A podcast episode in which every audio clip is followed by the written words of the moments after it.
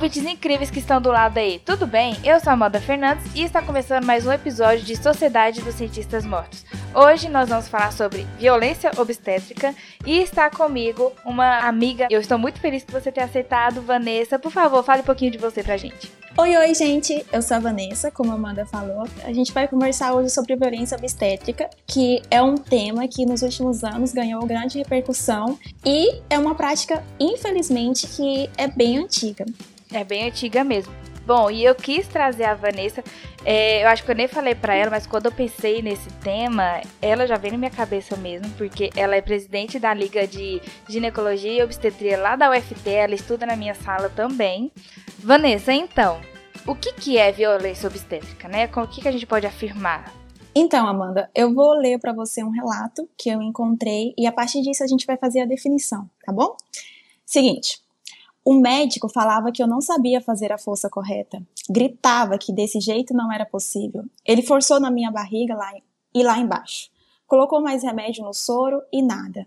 Mandou a estagiária empurrar a minha barriga e nada. Aí o neném nasceu, mas sem chorar. Ele me cortou um bocado também. Para costurar, eu passei mal, desmaiei de dor.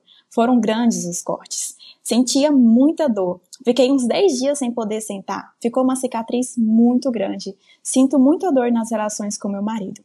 Esse é um relato e que a partir desse relato, Amanda, a gente, a gente vê vários exemplos de violência e a gente define que violência obstétrica é qualquer ato exercido por profissionais de saúde que leva à apropriação indevida dos processos reprodutivos e corporais das mulheres.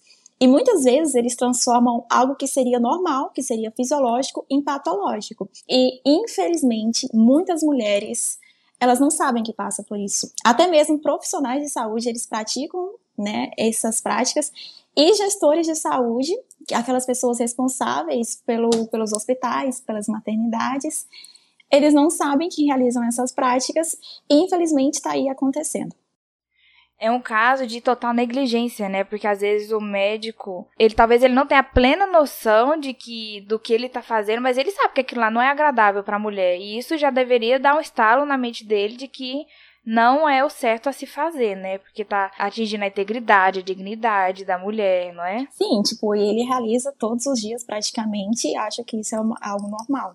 Infelizmente, é nossa realidade. Uma coisa muito interessante que você falou, Vanessa, é que muitas mulheres não sabem, né? Porque você nos trouxe, né, um relato muito grave, né, que a mulher sofreu várias coisas ali, mas às vezes a mulher sofre, por exemplo, eu acho que uma das coisas que a mulher tem menos noção quando a enfermeira ou até o médico começa a empurrar a barriga dela, né? E ela acha que aquilo ali é para ajudar, que é normal, e ela não percebe que aquilo ali já é uma violência, né? E a gente depois vai falar quais são os tipos, mas é importante a gente frisar isso, porque às vezes a mulher não sabe que ela tá sofrendo, porque às vezes o médico vai querer impor a autoridade dele, né? Tipo, quem estudou foi eu, você tá achando o quê? E às vezes a pessoa tá assim, é tão humilde que nem pergunta também, né? Tipo, depois mesmo do procedimento, não conversa, porque acha que aquilo lá acontece mesmo com todo mundo, mas na verdade não. A gente realmente precisa falar sobre E também houve vários relatos que aconteceram com outras mulheres, né? Então, se tá acontecendo com ela, é algo que ela considera normal. Uhum tiveram várias pesquisas que mostraram isso, que 25% das mulheres sofrem com isso, então é um número muito alto, você imaginar, né, que de a, cada quatro mulheres, uma já sofreu isso. Então, Vanessa, qual que é o histórico? Tipo, quando começou? Conta pra então, gente. Então, Amanda, é muito importante a gente lembrar de, dos, nossos, dos relatos dos nossos avós, que muito, muitos partos foram realizados por parteiras, então aconteceu essa mudança de os partos realizados por parteiras indo para os hospitais. A partir disso aconteceu muito, muito um modelo tecnicista, o um modelo em que o médico que realizava, em que a mulher, em que a mulher pedia totalmente autonomia e que o médico que era o ator principal. E aí o que, que aconteceu? Em 1950, os Estados Unidos eles publicaram uma matéria em que o título era Crueldade nas Maternidades e descrevia o terror que muitas mulheres passaram, passavam naquele momento. E tinha muitos relatos de que mulheres pós-parto, elas viam alguns hematomas nos, nos seus corpos. E a partir de pesquisas, eles constataram que essas mulheres eram sedadas e por causa da sedação profunda elas poderiam ter alucinações e aí elas eram algemadas, amarravam as mãos e os pés e por causa disso tinham hematomas. E a partir desse relato, muitos outros foram publicados no mundo inteiro. No Brasil também teve, em 81. Mas mesmo assim foi negligenciado durante muitos anos. A violência obstétrica estava ocorrendo, mas a gente não tinha esse termo, né? E aí aconteceu que depois de muitos relatos, a Venezuela publicou esse termo, então esse termo é original da Venezuela. Em 2010 teve essa pesquisa que você falou sobre um quarto das mulheres aqui no Brasil, que foi realizado com várias mulheres do, do Brasil inteiro. Então teve uma amostra muito grande e constatou que um quarto das mulheres que, que tinham parto normal, não só na, no setor público, no SUS, né, relata ter sofrido maus tratos no parto. E aí a OMS, ela tentou, fez vários protocolos para tentar minimizar essa violência. E aconteceu algo que chocou muita gente, que foi em 2019, ano passado, o Ministério da Saúde do Brasil, ele falou, ó, oh, seguinte, violência obstétrica a gente vai abolir. Eu não sei se você ficou sabendo disso, que aconteceu ano passado. E aí ele aboliu o termo, falou, violência obstétrica a gente não vai usar nos nossos protocolos, a gente não considera violência obstétrica. Mas, poxa, a Organização Mundial de Saúde considerava a violência obstétrica. A gente tinha vários estudos naquela época falando sobre a violência obstétrica. O Ministério da Saúde do Brasil fala: não, não vai ter. E aí, depois de muita repercussão disso, depois de várias coisas que aconteceram, ele voltou atrás e falou: realmente, mulheres, vocês podem usar, mas a gente, nos nossos protocolos, nas nossas diretrizes, a gente não vai usar esse termo. A gente prefere o termo parto humanizado. Porque realmente, quando a gente ouve parto humanizado, é bem melhor de ser ouvido que violência obstétrica, né? Não, mas calma. É porque eu tinha visto também que até os próprios obstetras eles queriam que retirasse esse nome porque referenciavam apenas eles, né? Então demonizavam apenas o profissional da saúde e é importante enfatizar que não é apenas o médico, né? São enfermeiras, é toda a estrutura de saúde do hospital inteiro até o momento ali que está realizando o parto, porque também não é só o parto, né? É o pré-natal, é o pré-parto, é o, é o parto e o pós-parto uhum. também. Então, eles queriam fazer essa mudança, né? Só que eu acho muito difícil, o termo já pegou bem, né? E eu acho que quando as pessoas ouvem, elas já entendem o que quer isso. dizer. Isso, por causa disso, né? Quando a gente fala violência obstétrica, parece que o médico faria, faz isso de forma intencional. Então, por isso que eles não queriam esse termo. Mas, como você disse, já pegou. Então, depois de tantos trabalhos e estudos na área, é difícil a gente tirar esse termo. Ai, mas o, o Ministério da Saúde, eles queriam colocar parto humanizado no lugar de violência obstétrica? Mas não são coisas opostas? Então, eles preferiam, em vez de falar violência obstétrica, falar não das causas da violência, mas das intervenções que seriam parto humanizado. Tipo, hum, tirar que entendi. existe essa violência obstétrica e falar, vamos falar do parto humanizado, entende? Ah, queria dar uma mascarada nisso, mas não é tão legal fazer isso. Precisa ser falado.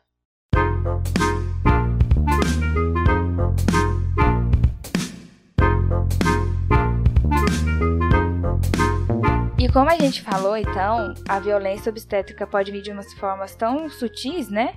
Que a gente vai mostrar que às vezes você já ouviu relatos, né, de alguém que falou isso para você, só que você nem pensou que poderia ter sido uma forma de violência obstétrica. Por exemplo, é lei que a mulher tem o direito de ter um acompanhante no momento do parto, né? E esse acompanhante pode ser quem ela desejar, não necessariamente o pai da criança, né? Não necessariamente o parceiro da mulher, mas quem ela desejar, pode ser uma amiga, mãe, irmã, quem ela se sentir mais confortável, porque gente, imagina, é um momento ali tão delicado que em partos normais, né, a mulher chega no ponto, é porque cada mulher reage de uma forma, né? Então pode ser muito difícil para a mulher e ela chegar numa situação que ela não aguenta mais, ela vai querer querer desesperadamente parar o parto normal.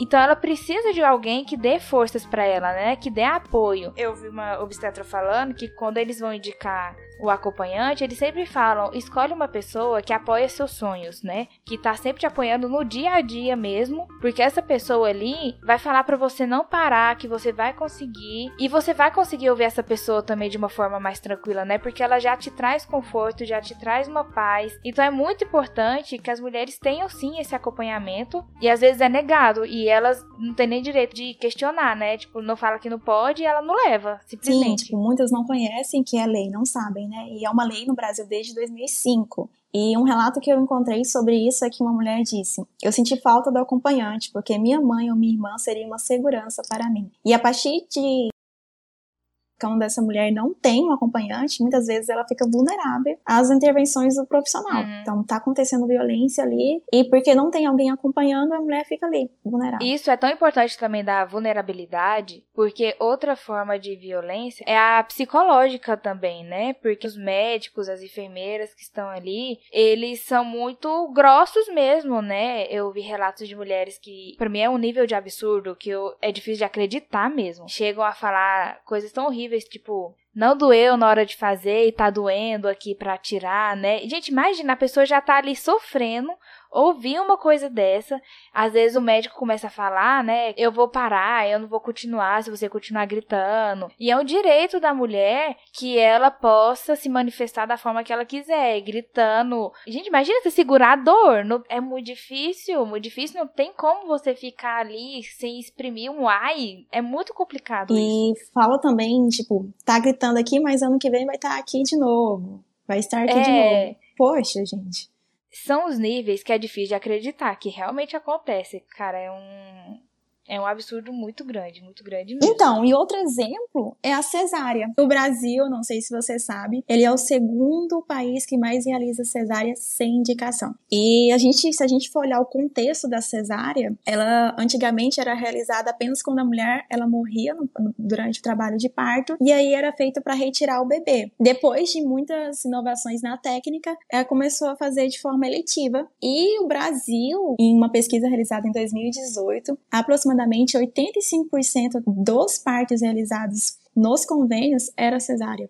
Poxa, será realmente que seria necessário? E, infelizmente, as pessoas não sabem das consequências. E é também muito mais cômodo para o profissional de saúde, para o médico, realizar várias, várias cesáreas no dia. Ele não vai cancelar a agenda dele para ficar 12 horas acompanhando o parto normal. Pro médico é muito mais fácil fazer uma cesárea. E além né? disso, muitas mulheres chegam falando que gostaria de ter o parto normal e ele, ele considera coisas que não seriam necessárias à indicação da cesárea. Ele fala: Ó, oh, não tem como, você vai ter que ser cesárea. Uhum. E aí, muitas mulheres que tinham desejo de realizar o parto normal não podem por causa disso.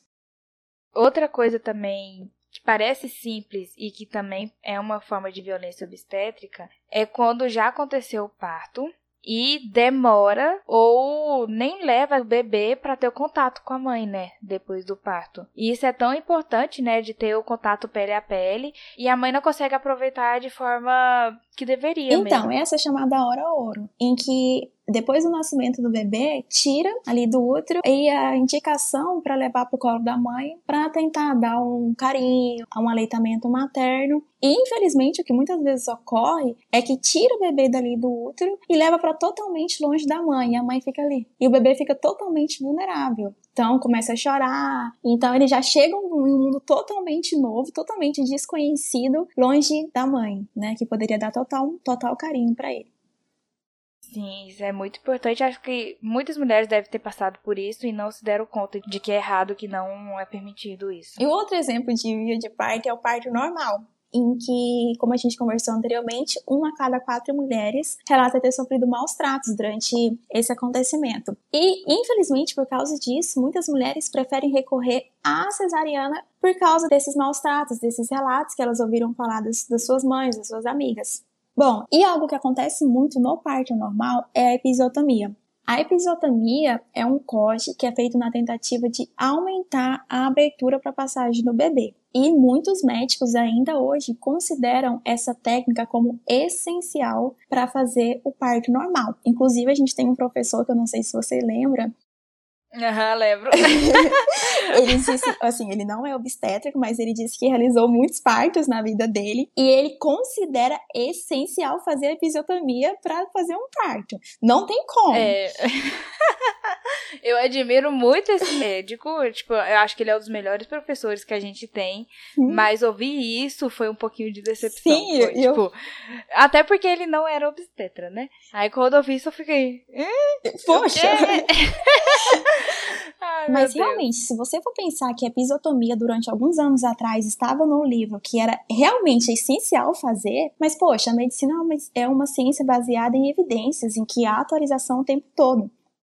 Sim, importantíssimo, né? Porque esse médico, por exemplo, que a gente falou, ele é um pouquinho mais velho, né? Então, talvez a mente dele ainda esteja lá no que ele leu, quando ele ainda estava se formando.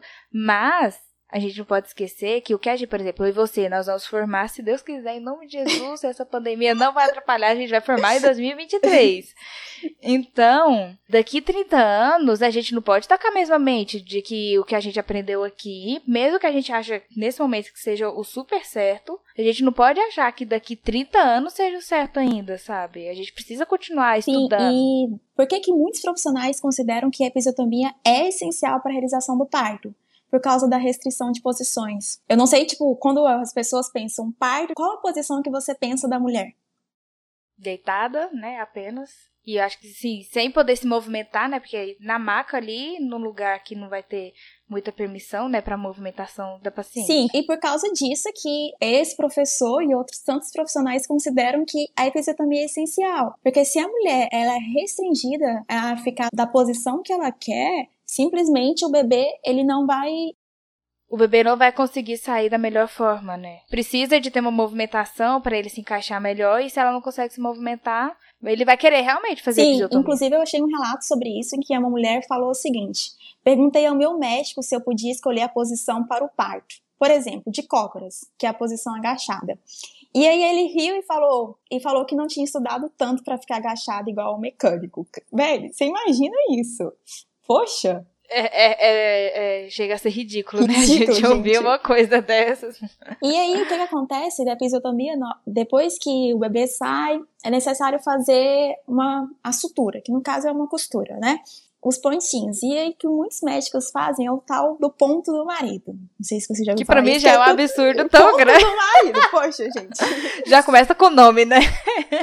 eu quis acreditar, quando eu vi esse nome, eu falei assim, não deve ser o que eu tô pensando, não. E é o que eu tô pensando.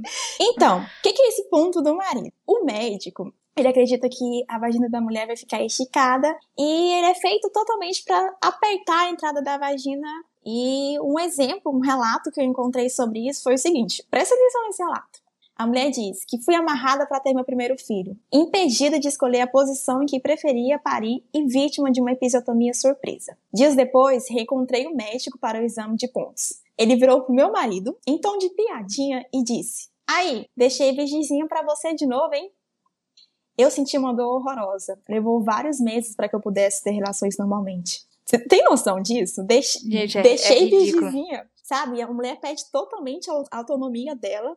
Nossa, é um absurdo, é um absurdo. Então, inclusive, tem relatos sobre isso em que o médico pergunta pro marido: Você quer P, M ou G? Ai, meu Deus! Gente, é um absurdo, pelo amor de Deus, sabe? Que absurdo, que absurdo. Caraca. Não, não tem lógica, mano. Meu Deus.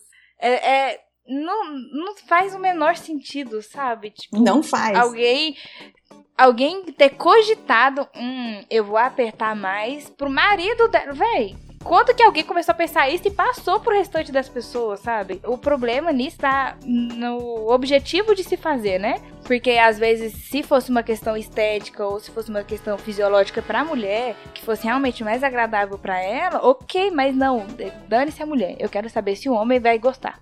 Ah, não. Eu, eu fico muito irritada, meu Deus do céu. Tem um relato que eu vi em que a paciente pega e fala: Mas o que você vai fazer agora? Aí a mulher é o ponto do marido. Aí a mulher, mas eu não quero fazer. Mas aí depois perde o marido e não sabe por quê, hein? Tipo, poxa, e o pior é que era uma médica, tipo, mulher falando isso, entendeu? Pô, gente, Ai. pelo amor de Deus. E aí, o que é que acontece? A episiotomia, de acordo com um protocolo feito pela Organização Mundial de Saúde de 2018, eles consideram que a episiotomia não é recomendada para fazer em todos os casos. Então, pode sim fazer em alguns casos, mas não é para ser assim em todos os casos, entende? Tipo, como estava sendo feito antigamente. Poxa, chega todo mundo e vai fazer a episiotomia? Não. E outra coisa também que às vezes as pessoas já viram também, viram mesmo, tipo, é, presenciaram esses momentos e eu acredito que deve ter ficado um pouquinho horrorizado, porque quando eu vejo imagens, eu sempre fico, meu Deus, o que que tá acontecendo? É quando o enfermeiro ou médico começa a empurrar a barriga, né? Chama manobra de Christeller. E não é tão necessário assim. A gente acha que pode ser, mas a gente não precisa ficar empurrando, porque pode causar traumas, né? Tanto na mãe quanto no bebê. E, gente, é muito horrível de se ver, sério. Assim, quando você vê imagens dos médicos empurrando, eles literalmente ficam em cima da mulher, sabe? E isso tudo é uma tentativa de apressar, né, o parto. Eles já não querem estar mais ali, então, é, para poder tirar o bebê logo. Mas, gente, é um absurdo. Se vê. Sim, inclusive eu tenho uma tia que ela fala, que ela falou para mim que ela é pequenininha, sabe? No momento do parto. A única coisa que ela lembra do parto dela é de uma enfermeira gigantesca que tava em cima dela, contando pra mim, Vanessa, eu só lembro disso. Aquela mulher grandona em cima de mim. E, tipo, ela nem sabia que isso era realmente uma violência, entendeu? E aí, de acordo com essa técnica do, esse protocolo da Organização Mundial de Saúde, essa manobra, ela não é recomendada em nenhum dos casos. A episiotomia é em alguns casos, mas essa manobra não. Além disso, de acordo com esse protocolo da Organização Mundial de Saúde, não só a manobra de Christeller, mas também fazer a lavagem intestinal e a depilação dos pelos pubianos é proibida. É, a lavagem intestinal é diminuir o risco de escape de fezes mesmo, né? Pra quem está se perguntando, what the fuck, por que, que vai fazer uma lavagem E outros intestinal? exemplos que não são proibidos, mas que não deve ser rotina, toda paciente que chega, toda gestante que chega vai fazer, é a ocitocina. A ocitocina é, a paciente usa para fazer a indução do parto e diminuir o tempo do, do trabalho de parto. E outra coisa também é a aminotomia. Aminotomia é que o profissional de saúde ele vai colocar o, vai colocar os dedinhos dele e vai fazer com que a bolsa seja rompida para também induzir o parto. Então é muito importante a gente falar de todos esses exemplos, né? Eu acho que são tantos casos que vocês nem imaginavam que poderia ser tantas ocasiões, né? Porque isso pode trazer consequências tanto para a mulher quanto para o feto, né? E um dos mais graves pode ser o óbito mesmo, pode chegar a óbito materno e o fetal, mas pode fazer intervenções na questão da sexualidade da mulher, por exemplo, essa questão do ponto do marido, né? Que pode, na verdade, trazer dor para a mulher para o marido pode ser lindo, maravilhoso, mas para a mulher não vai ser legal. Pode prejudicar na questão da personalidade da mulher ali, a autoestima, confiança. E outra coisa também muito importante é que pode atingir a relação da mãe com o filho, né? Porque o parto está acontecendo por causa do filho. E nesse momento, que era para ser, claro que, que as dores vão vir, mas era para ser um momento muito importante, mas de ponto positivo, né? E acaba trazendo traumas muito grandes para as mulheres. Isso pode sim prejudicar a relação da mãe e filho, porque o parto está associado ao filho, e a mãe pode acabar fazendo isso de forma inconsciente e prejudicar ali a relação da mãe com E o quando filho. muitas vezes a gente ouve falar sobre parto normal e a gente vai ver o que, que as mulheres reclamam dessa via de parto, a gente percebe que elas não reclamam das dores, mas sim da forma que elas foram tratadas. Então, gente, você que ouviu até aqui, não fique com medo, porque as coisas estão mudando. E se você for passar por um parto, a gente espera que não seja dessa forma. Então, o que, que o Brasil tem feito para tentar mudar essa situação? Em 2011, o Ministério da Saúde instituiu a Rede Cegonha, que seria uma rede de cuidados para gestante e também foi instituída a caderneta da gestante. Gente, a coisa mais linda essa caderneta. Simplesmente ela mostra o bebê crescendo, tem figuras, e ela também fala da violência obstétrica, fala que a mulher pode escolher a sua via de parto, no caso se ela não tiver complicações, né, durante o parto, mostra a quem ela recorrer. É a coisa mais linda essa caderneta, compensa vocês pesquisarem na internet para verem ela. Além disso, como a gente conversou, a Organização Mundial de Saúde, ela lançou um protocolo falando de uma medicina baseada em evidências científicas, em que ela mostrou que realmente era considerado essencial, que a gente já conversou, que foi proibido como a manobra de Christeller, a lavagem intestinal e fazer depilação, e informações adequadas no pré-natal, tentando trabalhar nos traumas das mulheres. Então, muitas mulheres que sofreram traumas anteriormente, é necessário tentar trabalhar isso para que o parto seguinte dela não seja da mesma forma, ela não tenha tanto medo baseado nas experiências dela. Uma coisa que está dentro da rede cegonha, que é muito legal, claro que cada cidade vai precisar trabalhar, né, analisar o que, que dá para ser feito dentro da sua cidade, mas tomando como exemplo Palmas, porque lá a gente viu isso muito de perto, Lá, as UBSs, elas são muito bem trabalhadas. Existem as quadras, né, delimitadas certinho de onde a grávida vai poder ser atendida. Eu vejo que é uma estrutura muito melhor, pelo menos, do que daqui de Goiânia. Eu, pelo menos, percebi muito isso. Eu não sei, aí, Vanessa, de onde você mora. E lá, eu tive uma ação numa UBS toda segunda-feira, primeira segunda-feira do mês, se não me engano, tinha uma reunião com as gestantes daquelas quadras, né, que a OBS atendia, para justamente informar essas coisas, sabe? Informar os direitos delas. Eu lembro que informava medicamentos que elas podem ou não tomar durante a gravidez, porque a gente sabe que as pessoas fazem muita automedicação, né? Tipo, ah, tô com uma dor aqui, vou, vou tomar tal remédio, mas para as grávidas precisam de ter um cuidado maior, porque pode afetar o desenvolvimento do seu bebê. E é muito legal isso. Então, cada cidade precisa analisar qual é o método mais eficiente para vocês, né? Para levar informação para a comunidade mesmo, para as pessoas poderem saber dos seus direitos, isso é muito importante. E sobre a legislação, simplesmente a gente não tem uma legislação federal sobre esse tema. E por causa disso, muitos estados eles criaram algo específico sobre a violência obstétrica. Não são todos os estados, mas Tocantins é um exemplo que tem, Minas Gerais, e é isso. Se você passar por isso ou conhecer alguém que passou, é um crime. Violência obstétrica é um crime. Então, você pode sim tomar medidas, contratar algum advogado para resolver essa questão, ir na defensoria pública ou procurar redes de mulheres para fazer uma denúncia em grupo se você tiver alguma dificuldade. Mas o que a gente precisa entender, e eu espero que depois disso tudo vocês tenham entendido, é que violência obstétrica é um crime, sim, é uma violência, então não é natural que isso aconteça. A mulher, depois de seu parto, ela não pode achar que tudo que ela sofreu ali era para ter sofrido mesmo e que tá normal, é assim mesmo. Não, não é normal, não é permitido que isso aconteça. E se você sofreu, ou se você conhece alguém que sofreu por isso, você pode sim recorrer à justiça, porque não é. E também correto. pode denunciar na maternidade mesmo, sabe? Muitas mulheres é... têm medo disso e falam, mas se eu precisar de tal médico? Não, não vou. Mas não, gente, pode fazer denúncia anônima e vocês não vão ser prejudicados por causa disso. Como a Vanessa falou, realmente pode ser na paternidade, pode ser nos hospitais, na secretaria responsável pelo estabelecimento, se é uma secretaria municipal, estadual. E também você pode ligar, você pode ligar no Centro de Atendimento à Mulher, que é no 180, ou no Disque Saúde, que é no 136. Também, então, tem todas essas medidas, você não precisa ficar calado e suportar tudo isso. Então, gente, a gente conversou sobre a violência obstétrica. Eu espero que vocês tenham compreendido melhor sobre o que é isso. E se você ou alguém perto de você passou por isso, ou infelizmente venha passar, acredite que isso não é normal. E eu quero indicar a vocês um documentário que tem na Netflix chamado de Renascimento do Parto. Ele tem três partes, ele foi feito de 2011 para cá, e muitas mulheres que assistiram primeiro, elas consideraram que poderiam ter um parto melhor e desejaram ter. Então a gente vê que no, no documentário 3 já mostra a mulher. Eu assisti o documentário 1 e achei muito importante e eu quis ter um, uma nova tentativa. E é isso, Amanda. Gostaria muito de agradecer pelo convite e é um prazer muito grande falar sobre isso na tentativa de fazer com que as pessoas conheçam um pouco melhor sobre isso e nós que vamos ser futuros profissionais que possamos conhecer muito bem isso e não realizar essas práticas.